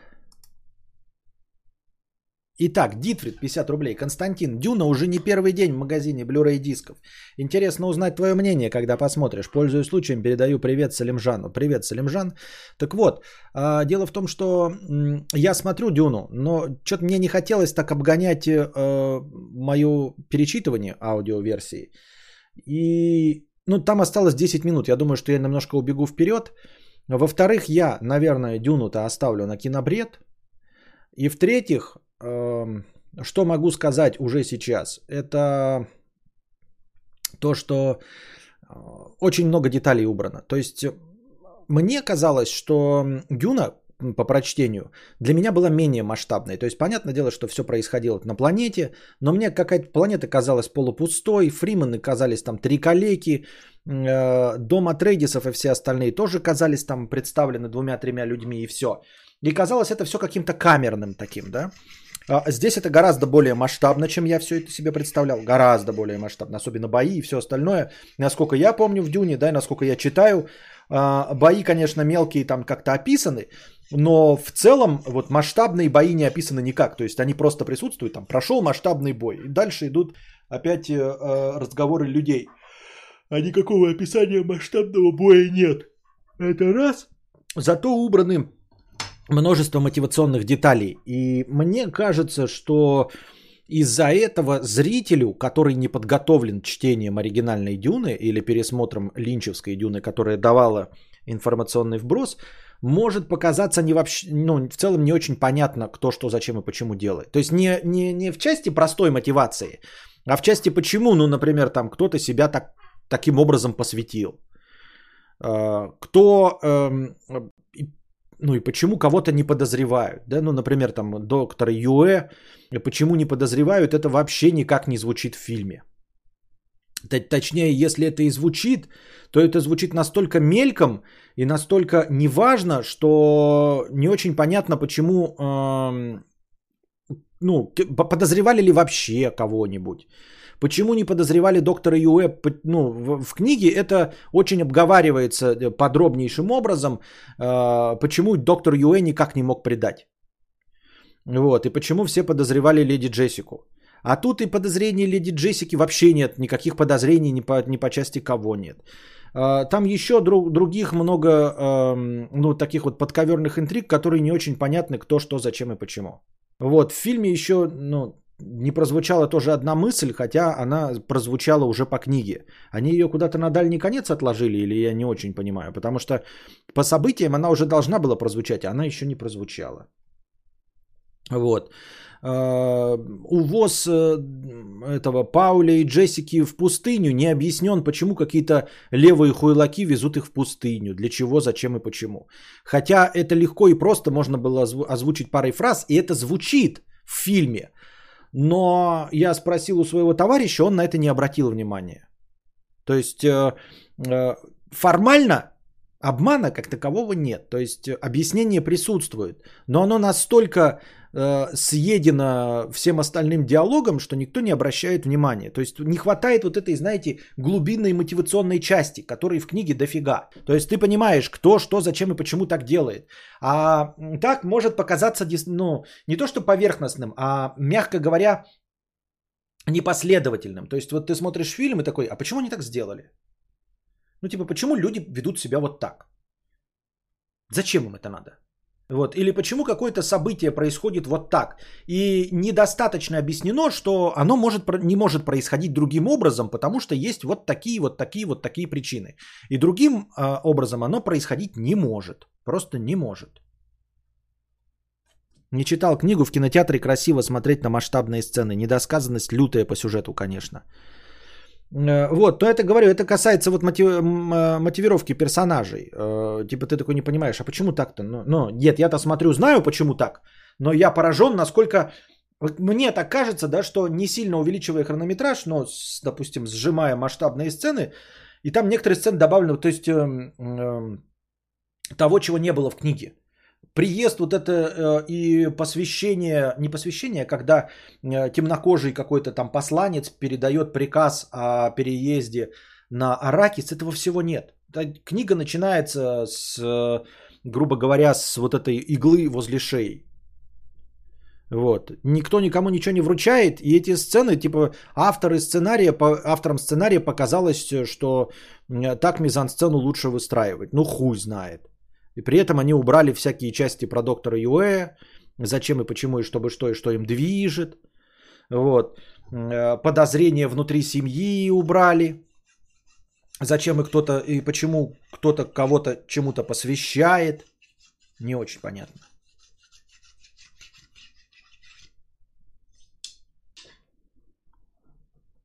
Но в целом, конечно, хорошо смотрится. Но хорошо смотрится и красиво. Мне Пауль понравился, он хорош. Ну, то есть исполнитель Пауля прям заебись, что сейчас, знаете, молодые актеры играют. Он, конечно, не 15-летний, но очень молодой, вот этот субтильный, и он выглядит так, как вот должен выглядеть. Нет такого, что, блядь, Боярский 30-летний играет 18-летнего Д'Артаньяна, нахуй. Ты смотришь, блядь, там э, Чанинг Татум какой-то там тоже 35-летний играет 16-летнего школьника. От этого уже отходят. Тут ты смотришь, это реально вот молодой парень, он молодой парень, как бы и вот Зиндая, это Чани тоже такая же будет, молодая, и это отлично. Вот, неплохо справляется, но по книге он менее истеричен. Точнее, он вообще не, не истеричен. Он уже погрузился с самого начала, понимает свою фантастическую роль во, всем, э, во всех происходящих событиях. И он пиздец, ну то есть он избранный, он реально бенегессерит мужского пола, он не сомневается.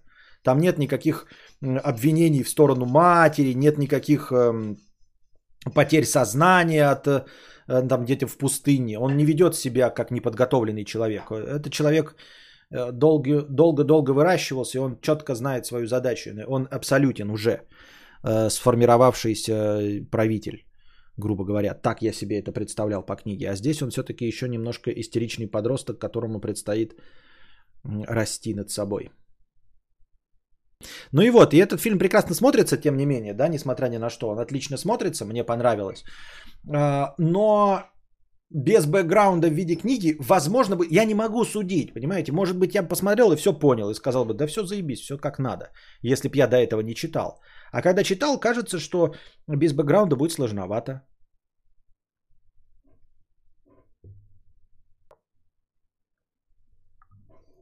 Зюганов 50 рублей, спасибо. Хайер Хайс 50 рублей. Мудрец, странно, но каким-то образом мой межстримовый донат с вопросом про Алана Уэйка от 1 ноября затерялся где-то и не был озвучен. Интересно, почему? Он был озвучен? Он был озвучен, и я на него отвечал. Я помню, что я на него отвечал. А, что на фоне контрола, да, и вот этих всех вот типа совместных вселенных, не хотел бы я поиграть э, ремастер, тем более, что ты напомнил мне, что я в Алана Уэйка играл, э, но не допрошел. Но надо на консоли покупать, а это деньги, опять-таки деньги. И вот кошмары опять это все мне будут сниться. Ольга пишет, я не читала, но смотреть было очень тяжело. Тяжело в смысле тягомотно или ни шиша непонятно? Вот мне, говорю, как э, читающим прямо сейчас, было все прям в кайф. Все понятно, все отлично. Грета Тунберг 100 рублей с покрытием комиссии. How dare you меня пародировать? Маленький чел 100 рублей с покрытием комиссии. Лучше быть хуем, хуевым моржом, чем моржовым хуем. Спорное утверждение. Colonial Smell 100 рублей с покрытием комиссии. Спасибо. Рыба с аллергией на Валдиса 500 рублей с покрытием комиссии. Спасибо. Дзимпей 500 рублей. Костик, даю пятюню. Спасибо большое с покрытием комиссии. Дутый петушок. Хорошее настроение рабочий инструмент, который позволяет кормить семью, но эта система Э, с отрицательной обратной связью. Когда на счетчике 2-3 тысячи, то стимула донатить нет. Предлагаю в дополнение добавить очереди донатов. Чем дороже донат, тем раньше его прочитают. Мой царский донат стоит, стоит в одной очереди с 50-рублевыми нищуками. А, Дутый петушок, мы когда-то давным-давно это уже обсуждали. А, я не могу это реализовать. Просто, ну вот даже донатов 10 штук, да, мне их нужно перераспределить по возрастанию. Я не могу это реализовать. Я не знаю, как это сделать. То есть ты предлагаешь мне тратить время, а они же поступают постоянно. Ты мне предлагаешь тратить время и расставлять их самому. Ну, нужен кто-то, кто умеет программировать, кто, ну и, и ему нужно давать доступ к моим донатам, капе моих донатов, вот. И он сможет в табличку их перекинуть, и они в табличке будут э, э, адаптивно перераспределяться. В принципе, очень интересная тема. Можно было бы над ней как-то поработать действительно, чтобы автоматически донаты распределялись по сумме. И чем дороже, тем выше стояли. Очень интересная идея, в принципе. Я вот тоже не читала, пишет Есения, и мне тоже было понятно, но тяжко и душно от фильма. Тяжко и душно? Может, просто не очень фильм тогда получается. А мне понравился просто как иллюстрация. А, рыба с аллергией на Валдиса 50 рублей с покрытием комиссии. Я только пришел и донатил на продолжение. Спасибо. Задавайте свои вопросы в бесплатном чате. Да, Костя без книги или просмотра 84 года смотрится тяжеловато 2,5 часа. При том, что прошлый-то фильм Линча тоже был говна говной, но там была же это в режиссерской версии информационная вставка, которая расставляла по своим местам товарищей. А можно было бы, знаете, если бы это была не новинка, а старый фильм, можно было бы смотреть и знаете, с моим комментарием, как это, э, э, с авторским режиссерским комментарием смотрим Дюну, и я поясняю, кто что, зачем и почему делает, а, и что движет такими людьми. Ну, то есть то, что я помню, я добавляю мотивационные части.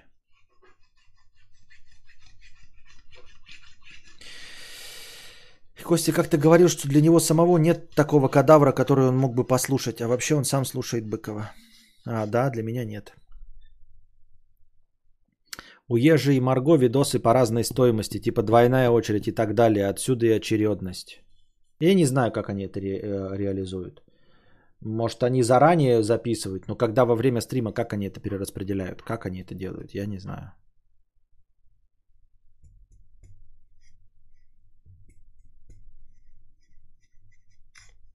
Перевод меня смущил, смутил. Мне кажется, что я в более каноничном переводе читал. И там есть э, даже комментарий переводчика, почему и чтобы что. А, ну, Дюна же известно, что она происходит там через десятки тысяч лет после Земли. И там смесь языков. То есть вот этот галактический язык, он же не английский, по сути дела. Э, имена там э, это смеси всех имен, всех этих религий, это смеси всех религий. Слова все используются разные. И, и как я уже говорил, эм, что сич, который они постоянно упоминают, это тупо сечь, это та самая сечь, вот, которая украинская сечь. Вот, э, но они упорно говорят сич, хотя уже, по-моему, всем известно, что это сечь. Э, там упоминается джихад в значении джихад. Владимир Харконен, барон Владимир Харконен имеет русское имя Владимир, это исконно русское имя, в отличие от всяких там Петров и прочих. Вот, Владимир это исконно русское имя Харконен имеет. Потом э, э, Пауль, э, он может быть и Павлом, и Полом, и кем угодно. Но если э, обращать внимание на разнообразие, да, то Джессика вот какое-то англоязычное имя конкретное, Владимир русское имя, то в принципе Пол может быть Паулем. Понимаете? Э, то есть он мог иметь французское имя.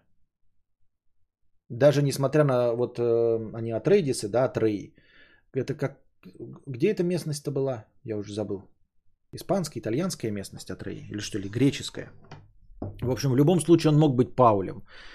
А, звучание имен тоже меня смущает. Просто я в, другом, а, в другой транскрипции их слушал. Дункан Айдаха. Вот. Гурни Халик, а не Гарни. Э, Дункан, а не Данкан. И э, эм, конденс костюм. Ну серьезно? Десятикомп или конденс костюм? Ребята, у тебя есть конденс костюм? Один конденс костюм, два конденс костюма, три конденс костюма, четыре конденс костюма, пять конденс костюмов, шесть конденс костюмов. Ну серьезно, конденс костюм или десятикомп? Один десятикомп, два десятикомп, три десятикомп, четыре десятикомп. Конденс костюм это конденсаторный костюм. Десятикомп это дистилляционный э, комбинезон. Дистиком звучит лучше. Сардаукары. Тоже сардаукары лучше, чем сардукары. У сардукаров язык прикольный. Найди в ютубе отрывок в 30 секунд по поиску э, сардукар. Это смесь чего? Это и есть галахский язык? Но я не знаю, на каком они говорят. Они же э, воспитываются где? На, как не? Бредихайм, Джедихайм. Я забыл как. Э, на планете же императора. Шаддама четвертого. Я забыл как. Карино. Семья. Корино. Контемп костюм. Вот. Э, э, конденс костюм. Причем в фильме-то это слово не так часто используется, а в книге постоянно десятикомп, десятикомп, десятикомп. Мне понравилось, что в фильме у дома Атрейдесов церемониальная музыка была взята от шотландцев, а у сардаукаров горловое монгольское пение. Так у них и язык такой, как горловое этот звучит, э, как горловое пение. Вот.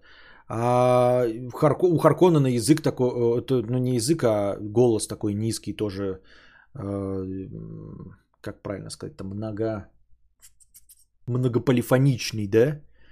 Вот. Такого в описании не было, он просто был жирнотный. Ну, так, чтобы это.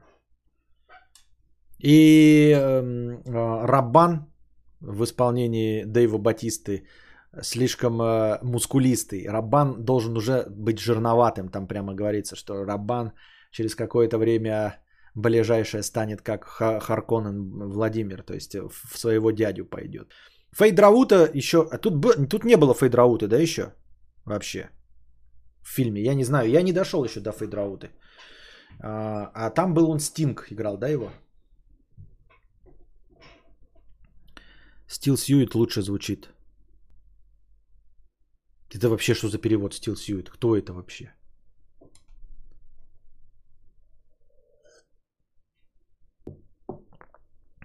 И в фильме Квисац Хадырач. Хадырач? Они в конце Че говорят?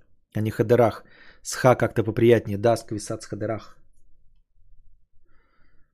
Бена Гессерит они тоже как-то по-другому произносят. Как они? Бине, Бине, Бине Гессерит. Что-то как это, блядь. Все не так. Все не то. В книге, которую я читал, там был герцог Лита, а не Лето. Но это да, это какой-то другой перевод. У меня вот такой перевод. Хотя то, что я читал, это не самый э, каноничный. Просто мне понравился. Меня все устроило с десятикомбами, с Паулем Муадибом, с герцогом Лето, Джессикой, Дунканом Айдаха, Гурни Халиком. Я все время Юэ забываю, как зовут. Виктор Юэ, Вальдемар Юэ. Как его? Вацлав Юэ. Ветродув Юэ. Как Юэ-то зовут? Доктора. А, Лиет, э, Лиет Кинес. Я привык, что Лиет Кинес, а тут Лиет Кайнс. Вот этот Кайнс, это меня так дико бесит, когда совсем по-другому.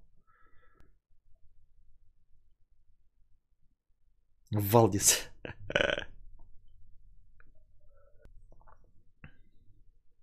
В украинской озвучке перевели как «Дом Атридов». Понятно. Вы так и не помните, как ее зовут. Сейчас узнаем.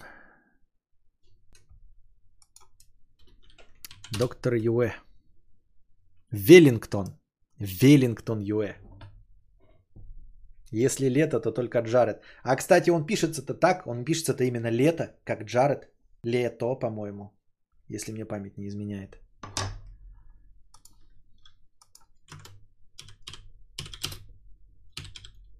Или он лето? Нет, лето пишется, да. Лето от Рейдас. 51 год ему было, да? Всего-то.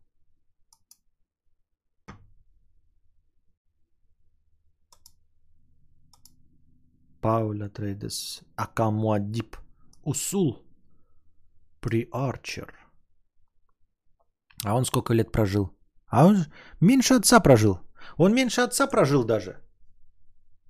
Я, честно говоря, не знаю, как он умер. Поэтому для меня это будет спойлом. Надо и дальше читать, чтобы узнать, как он погиб. Последние годы императора.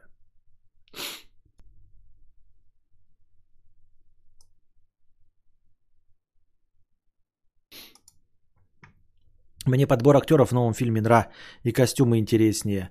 А по произношению странно сравнивать дубляж. Я понимаю, что не всем доступен просмотр в оригинале, но можно же и субтитрами смотреть. Не, я не поперечный, чтобы смотреть один, один, один в парадный, один в шоколадный. Я так не могу одновременно смотреть.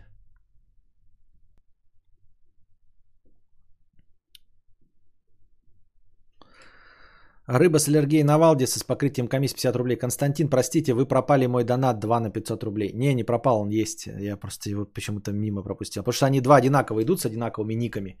Я один прочитал, а второй подряд не читаю. Там та же самая сумма, и мне показалось, что то же самое. Чувствуете, если хуево ходите к психологу, потратить уже на себя бабки гарантированно поможет. Вот я и прочитал твой донат. Стало легче. Давайте я еще раз прочитаю.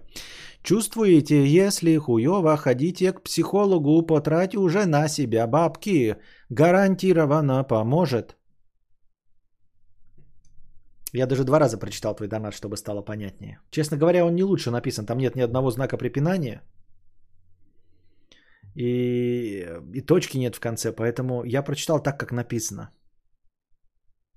Если попытаться перевести это на отечественный язык, Чувствуете, если хуево, ходите к психологу.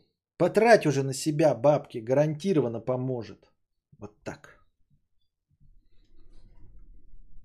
После Линча грех на новодел жаловаться. Ну да, после Линча там как бы он э, задал планочку говна. То есть он так уронил ниже всех возможных плинтусов, поэтому сложно сделать хуже, чем э, Линч. Прямо скажем, возможно, даже невозможно сделать хуже, чем Линч. Но там такой Кайл Махлах, Мах, Махлах, Кайл Махлах, он такой молодой. Ты сейчас прочитал, как из портала. Нет. Ты сейчас прочитал, как из портала. Вот так, как из портала. А я просто прочитал, так, как было написано. Даже на русском звучит так себе.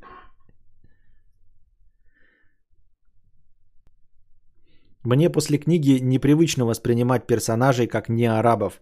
Представлял сардаукаров как каких-то мусульманских янычар, а здесь чистые викинги. Почему ты сардаукаров воспринимал как янычар? А почему так вышло? Хотя сейчас помню, что-то там было такое, что у них какие-то изогнутые мечи были, да? Но только по мечам, что ли, ты решил, что они янычары? Я Сардаукар себе представил. Да, эти эм, вот фриманы, это целиком и полностью арабы. Фримены для меня все целиком и полностью это были арабы. Потому что они постоянно говорили про джихад. Они живут в песках. Они темнокожие. Вот это арабы. А про Сардаукаров мне не было ничего такого. Так. Пам-пам. Так, у нас же сегодня еще кинострим. Мы не забыли? Давайте тогда на сегодня закончим наш ну, двухчасовой. А, ну там был еще перерыв. Закончим. Так, это 500 рублей перекинем завтра. Я помню, что там еще у нас есть настроение на какой-то тематический стрим. А, просто потому, что у вас вопросы закончились. Плюс еще и закончились вопросы э, в чатике. А, что, кстати, не очень хорошо, потому что вы должны были бы в чатике-то хотя бы проявлять свои свой интерес. Вот, зрителей еще меньше, чем вчера. Вчера максимум было 399, сегодня максимум 356, да? Вот сейчас максимальное число зрителей. Не очень, не очень. Не, не, не привлекают вас э, и лайков не были, лайков доходило до 500, а сейчас 199. Прожмите, пожалуйста, лайки, если вам понравился информационный блог. А, подпишитесь, прожмите колокольчик. Лайки поставьте, пишите свои комментарии после стрима. Приходите завтра, приносите добровольные пожертвования, донатьте в межподкасте. А пока держитесь там. Вам всего доброго, хорошего настроения и здоровья.